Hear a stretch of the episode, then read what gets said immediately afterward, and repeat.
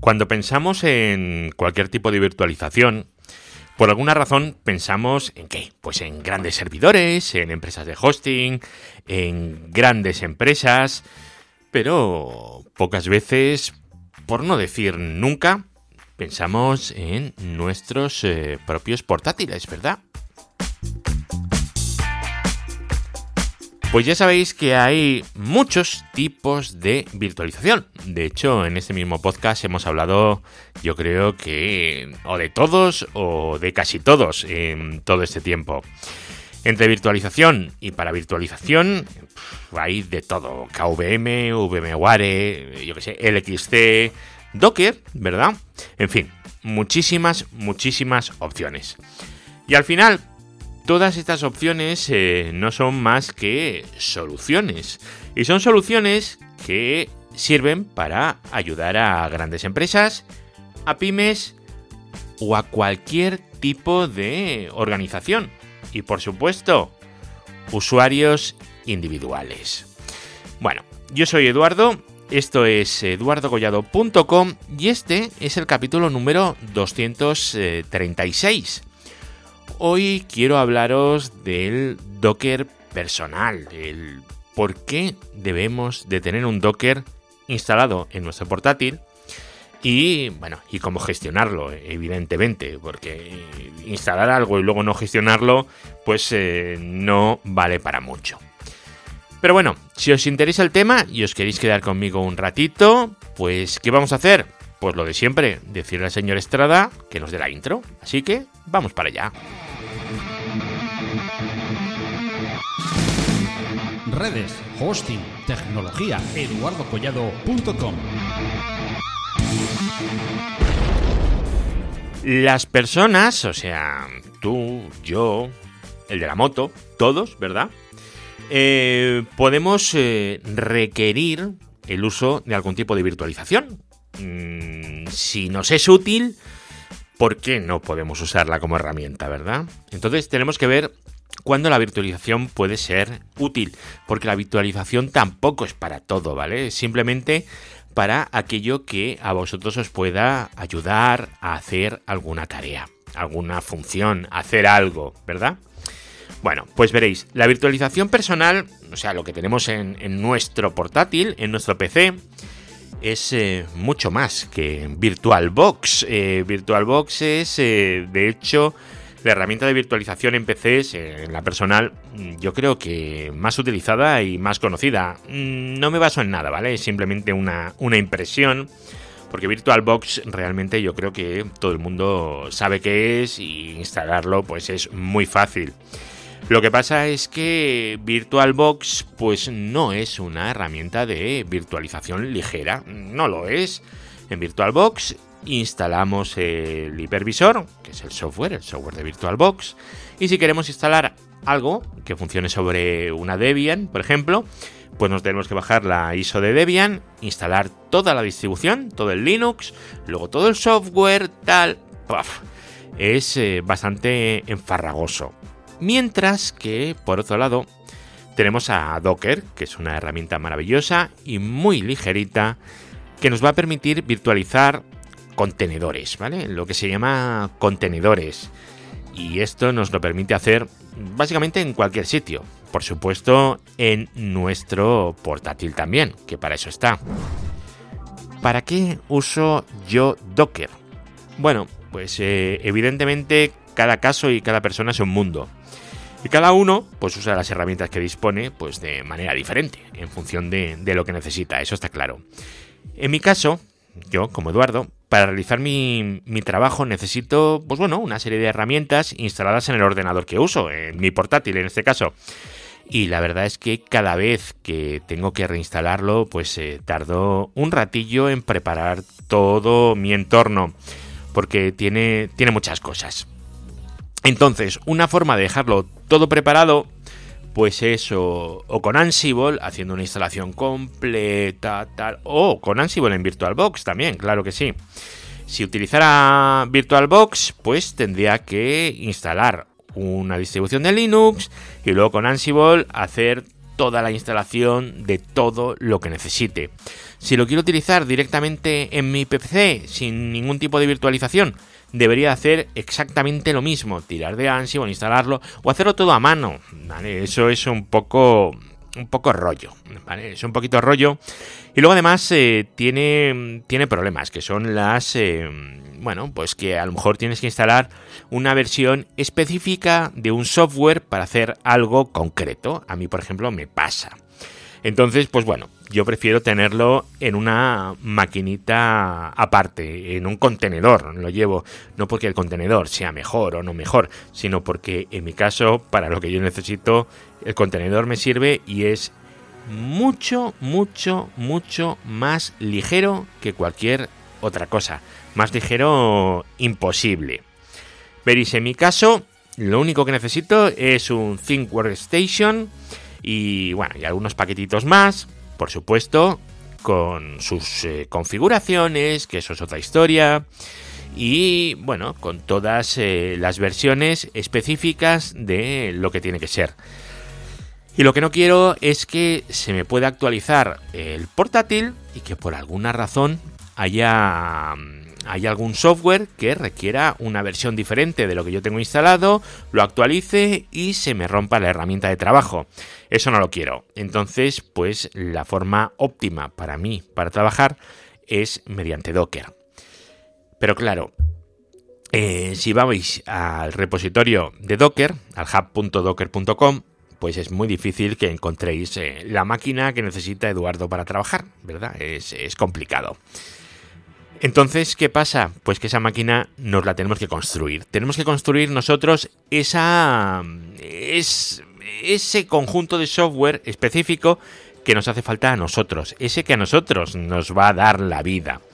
¿Y eso cómo lo vamos a hacer? Bueno, pues la opción más, eh, fácil y más sencilla que nos ofrece Docker, o por lo menos la más sencilla que yo conozco, es eh, creando un fichero de texto un fichero que se llama Dockerfile. Es un ficherito en el que tú le dices qué tiene que hacer con la imagen base. Le dices, la imagen base va a ser un Debian 10, por ejemplo, y vas a instalar esto, esto, esto y esto, vas a modificarme este fichero, vas a crear estos usuarios, vas a hacer esto, esto, esto y esto. Vale, bueno, la idea es más o menos la misma que en Ansible, ¿vale? Que tú le dices eh, los pasos que tiene que seguir para realizar una instalación, ¿vale? Bueno, es así, conceptualmente es algo parecido. La diferencia es que esto nos va a dejar eh, una imagen de eh, nuestro contenedor y al desplegar ese contenedor vamos a tener el contenedor con la configuración específica que le hemos indicado. Es decir, con la versión de software que queremos, de una cosa, de otra. Magnífico. Eso... ¿Y todo eso cuánto se va a tardar en desplegar? Pues bueno, pues en crear la imagen, pues puede tardar dos minutitos, tres minutitos. Y una vez que ya tenemos la imagen, desplegar la máquina son tres segundos, cinco segundos, no tarda más, ¿vale? Es súper rápido.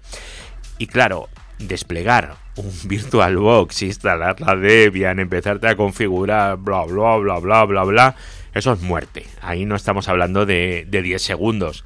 Estamos hablando de, pues a lo mejor tardas una horita, horita y media en tenerlo todo, entre que haces una cosa, que haces otra, que te bajas la ISO, en fin, entre que haces todo eso, pues el tiempo, el tiempo se va yendo.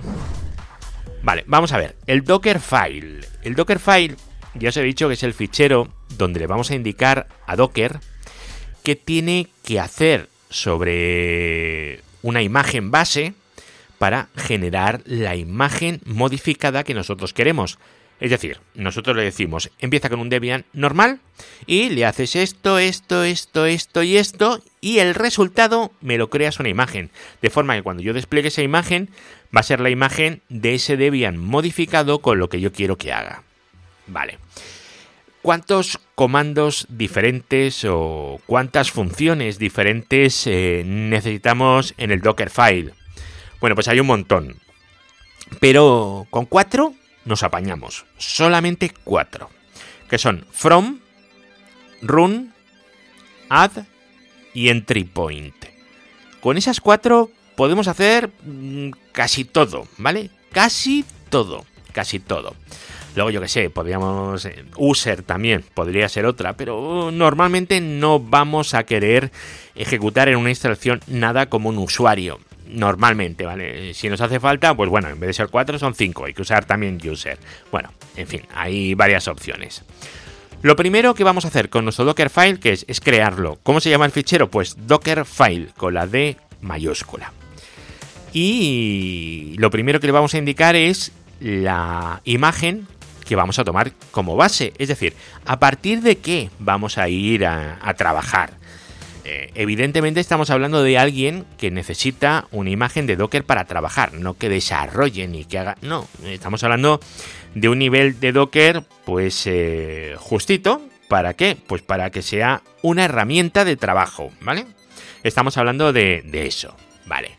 En mi caso, en mi caso, para hacer estas máquinas, que yo os digo, es, bueno, contenedores, yo lo llamo máquinas, pero son contenedores realmente, mm, yo lo que utilizo es la Debian, la última. Entonces, siempre mi primera línea es from, espacio, Debian 2.latest, latest, la última, ¿vale?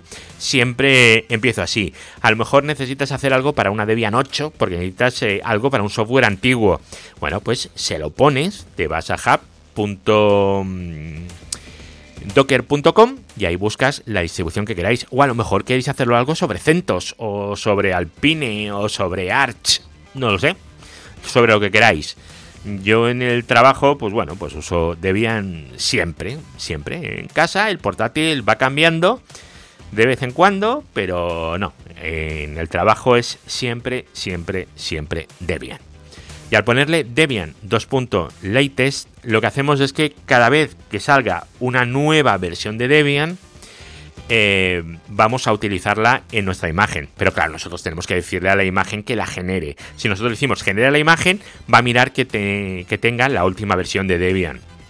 Con lo cual, eso nos viene perfecto. Bueno, pues ese es el from, la primera línea de nuestro Dockerfile. Por cierto, notas del programa en eduardogollado.com, vais y en el buscador, que está en el lado derecho, buscáis Docker personal. Y ahí os saldrá una entradita monísima con todo esto que estoy contando. Que tiene en la cabecera, le he puesto un, dibujito, una foto que saco del Pexels de un astronauta pintado sobre unos contenedores. Que bueno, me, me ha hecho gracia. Bueno, lo que os digo, ese es el from, la primera línea. Luego una cosa que yo siempre hago es añadir un usuario. ¿Pues qué? Pues bueno, pues porque no me gusta trabajar como root directamente. Em, son manías, ¿vale? Costumbres que ha ido cogiendo uno y ya está. Entonces, ¿cómo, cómo añadimos un usuario? Pues eh, en Unix, eh, Linux, en Bash, tenemos un comando, ¿verdad? Que es user add. ¿Verdad que sí? Bueno, pues ese mismo comando, el user add diciendo cuál es el directorio del home, el bash que va a utilizar, a qué grupo pertenece, el UID, todo eso lo vamos a ejecutar dentro de nuestro Dockerfile. ¿Y cómo lo ejecutamos? Pues poniendo delante run, ¿vale? En mayúsculas, from en mayúsculas, run en mayúsculas, add en mayúsculas, entry point en mayúscula. Las palabras reservadas de Dockerfile siempre van en mayúsculas, ¿vale? Run, espacio, user bla bla bla bla bla, ¿vale? Lo que queráis poner el del user para vuestro usuario. Perfecto, con eso ya hemos creado el usuario. ¿Problema del usuario? Pues que este usuario viene sin password. Mm, vamos a tener que ponerle una password. ¿Cómo ponemos una password en Linux? Pues ponemos password y el nombre del usuario, ¿no? Sí, pero eso aquí no vale no vale porque queremos hacer una instalación desatendida. Es decir, nosotros no queremos que nos pregunte nada. Nosotros le metemos los datos y todo se tiene que ejecutar solo de forma desatendida sin que nosotros hagamos nada. Absolutamente nada. Esa es la imagen, ¿vale? La idea de Dockerfile es crear imágenes de este estilo, siempre. Entonces, ¿cómo le ponemos la password? Pues bueno, pues con el comando chpass ¿vale? PassWD, CHPassWD. ¿Y cómo le indicamos ahí la password? Bueno, pues hacemos un eco, usuario, dos puntos password y se lo redirigimos con un pipe al chpass, passwd. Vale, bueno, lo tenéis en las notas del programa también. Ese comando os lo dejo ahí porque es bastante interesante tenerlo controlado. ¿Qué más? Eh, ¿Qué más? Pues mirad, hay una, hay una cosa que a mí me parece que es eh, muy, muy, muy interesante. Que es eh, tener los repositorios del país donde viváis. evidentemente, yo creo que siempre os va a ir mucho más rápido los repositorios del país donde vivís que no a los repositorios estándar de Debian. Siempre va a ser mejor. En mi caso, ¿qué hago? En mi caso, lo que hago es eh, cambiar los repositorios, el, el etc apt sources.list y vamos a cambiar eh, dev.debian.tal no sé qué por eh, ftp.es.debian tracatra, ¿verdad? Vamos a hacer eso. ¿Cómo lo hacemos? ¿Qué comando en bash nos eh, ayuda para cambiar una cadena? Sed. Es sed. El comando es sed. ¿No sabéis usar el set? Bueno, pues es cuando vosotros decís en B y queréis hacer una sustitución, pues en set es exactamente igual. Igual, ¿vale? Em, luego recordad que es set menos i. Si no ponéis el menos i, lo tenéis que redirigir a un fichero y luego a otro y es un poquito rollo, ¿vale? El menos i es para que lo haga en el propio fichero donde estáis trabajando. También os lo dejo en las notas del programa. Con set le cambiamos. Ya tenemos los repositorios buenos. Y ahora que tenemos los repositorios buenos, ¿qué queremos? Pues un update, un upgrade y un apt install de lo que queramos. Vale. Eso siempre eh, con un run delante de cada línea. Tenemos una línea, pues el run delante. Y acordaros, cuando hagáis un apt install del software que queráis, al final poner menos Y. Siempre menos Y. ¿Por qué? Porque queremos instalaciones desatendidas. Menos Y. Siempre menos Y. Vale. Con esto ya sabemos cómo ejecutar em, comandos, comandos de bash, que sería con run, y cómo decirle que utilice una imagen de plantilla. En este caso hemos dicho from Debian dos puntos latest, ¿no? Y con el run, pues hacemos pues prácticamente todo. Todo menos copiar ficheros. Vale. Vamos a ver, para copiar ficheros dentro de nuestro contenedor, porque a lo mejor necesitamos copiar ficheros eh, de configuración o queremos copiar lo que sea dentro, ¿verdad? ¿Cómo lo hacemos? Bueno, pues eh, tenéis copia, hay, hay varias formas. A mí me gusta una que es add, add. Y add, ¿por qué? Porque me permite pasarle un fichero comprimido, un tar, un tar xz, ¿vale? Por defecto, y decirle, todo lo que hay aquí me lo descomprimes en este directorio. Y es de forma recursiva. Y eso está muy, muy, muy chulo, ¿vale? Porque podéis coger todo el home del usuario, lo metéis en un tar y le decís a, vuestro contenedor todo lo que hay en este tar me lo pones en Home Eduardo y lo descomprime todo ahí. Y es una cosa maravillosa. ¿Cuál es eh, la sintaxis de, de, esta línea? Pues add, eso está claro, y luego el nombre del fichero comprimido. Este fichero tiene que estar en el mismo directorio que Dockerfile. Yo siempre lo dejo ahí, ¿vale? Lo dejáis ahí y ponéis add el fichero .tar.xz y luego el path dentro de vuestro contenedor. Si por ejemplo tenéis el punto bashrc, el punto configure barra lo que sea y todo eso lo habéis metido dentro de un tar, le pondréis add, luego el tar, espacio, barra home, barra Eduardo, en mi caso, barra. Y entonces, ¿qué pasará? Pues que lo va a descomprimir en ese directorio, porque por defecto ADD lo que hace es descomprimir un tar y lo va a hacer en el directorio que le indiquéis. Esto ya os digo, es súper, súper, súper útil. Muy, muy, muy útil. Y luego hay una cosa más que yo utilizo, que es el comando el entry point. ¿Por qué? Pues porque yo tengo la manía de levantar un servidor de SSH en estos contenedores. ¿Por qué levanto un contenedor de SSH? Si, si, no hace falta, ¿no?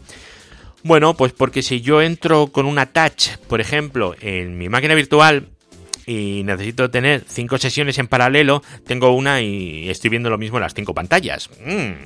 Y a mí no me gusta mucho. Me gusta más eh, tratar como máquinas externas, como si fuera SSH. Entonces, bueno, pues con el comando entry point, la última línea siempre es esta. Entry point, le digo service ssh start and and, ¿vale? Dos ands para que ejecute después bash. Y ya está. Y con eso ya tendríamos eh, terminada nuestra imagen. Ahora, ¿cómo, ¿cómo se despliega esa imagen? Bueno, pues desplegarla es simplemente en el directorio donde está Dockerfile, ponéis docker espacio build, build espacio menos t, t de Teruel, ¿vale? Espacio, el nombre de la imagen, el que vosotros le queráis dar, ¿vale? Este nombre es el que vosotros queráis. Y luego punto, porque está el Dockerfile, está en ese mismo directorio. Y os va a generar una imagen que ya vais a ver vosotros desde Docker. No vais a tener que hacer absolutamente nada más para verlo desde Docker.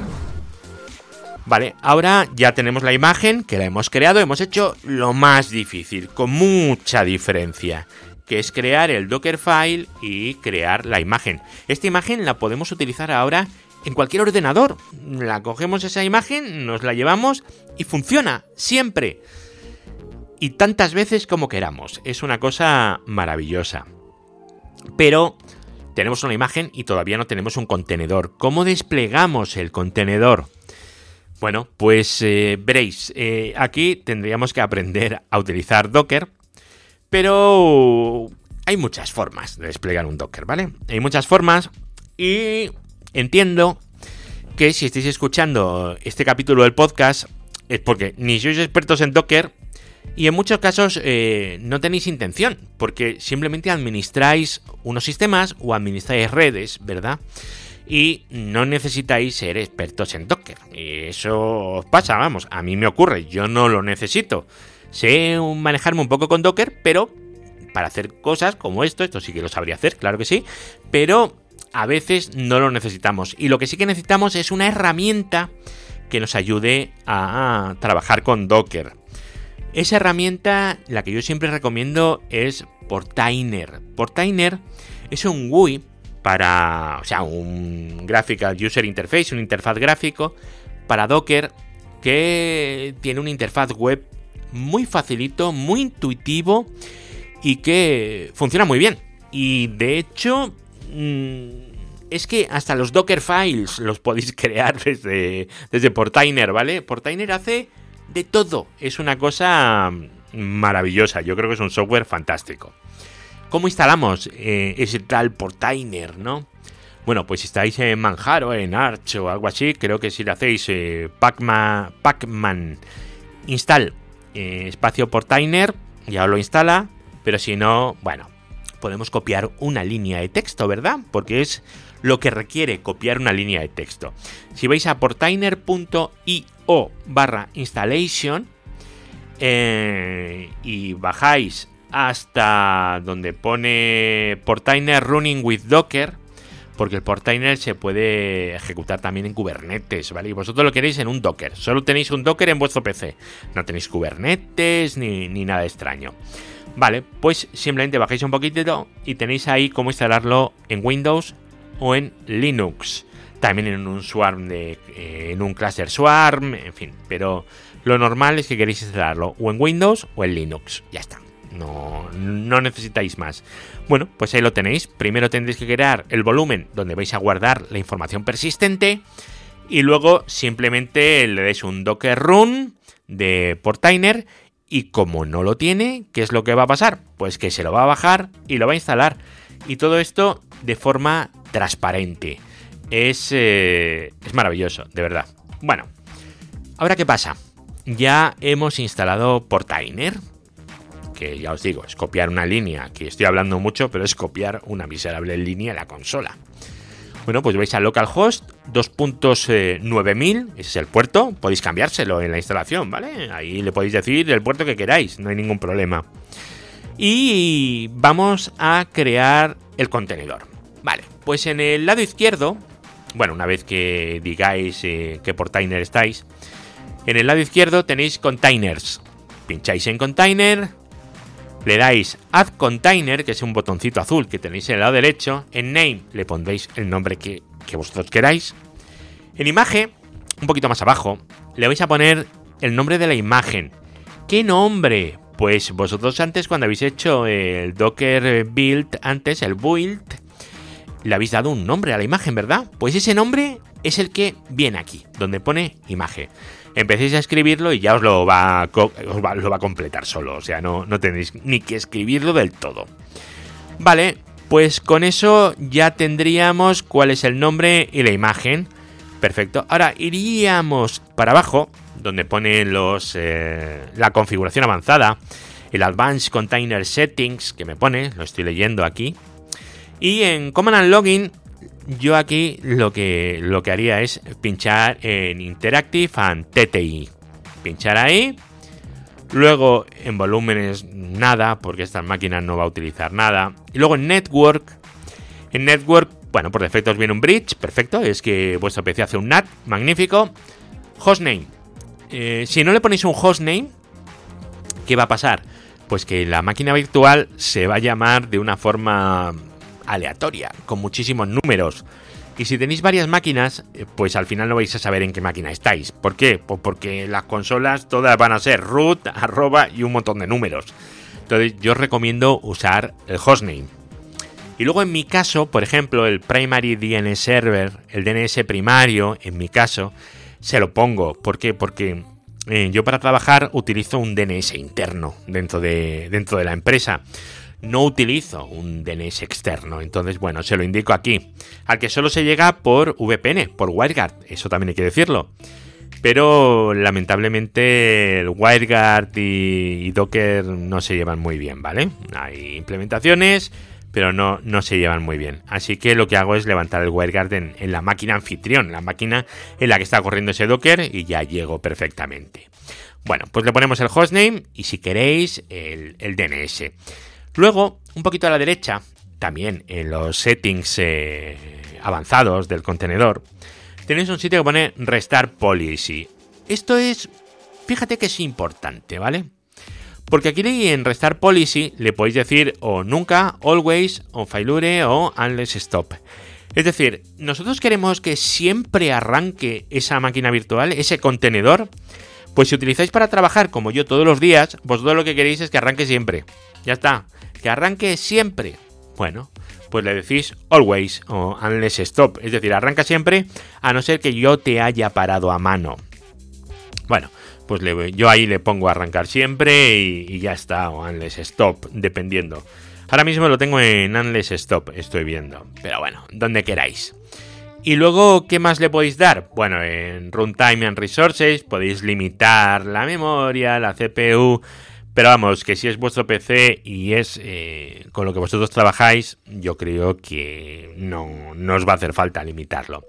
Bueno, pues una vez que hemos hecho estos pasos, que aunque parezca mucho porque hablo mucho, creedme que son dos minutos, ¿eh?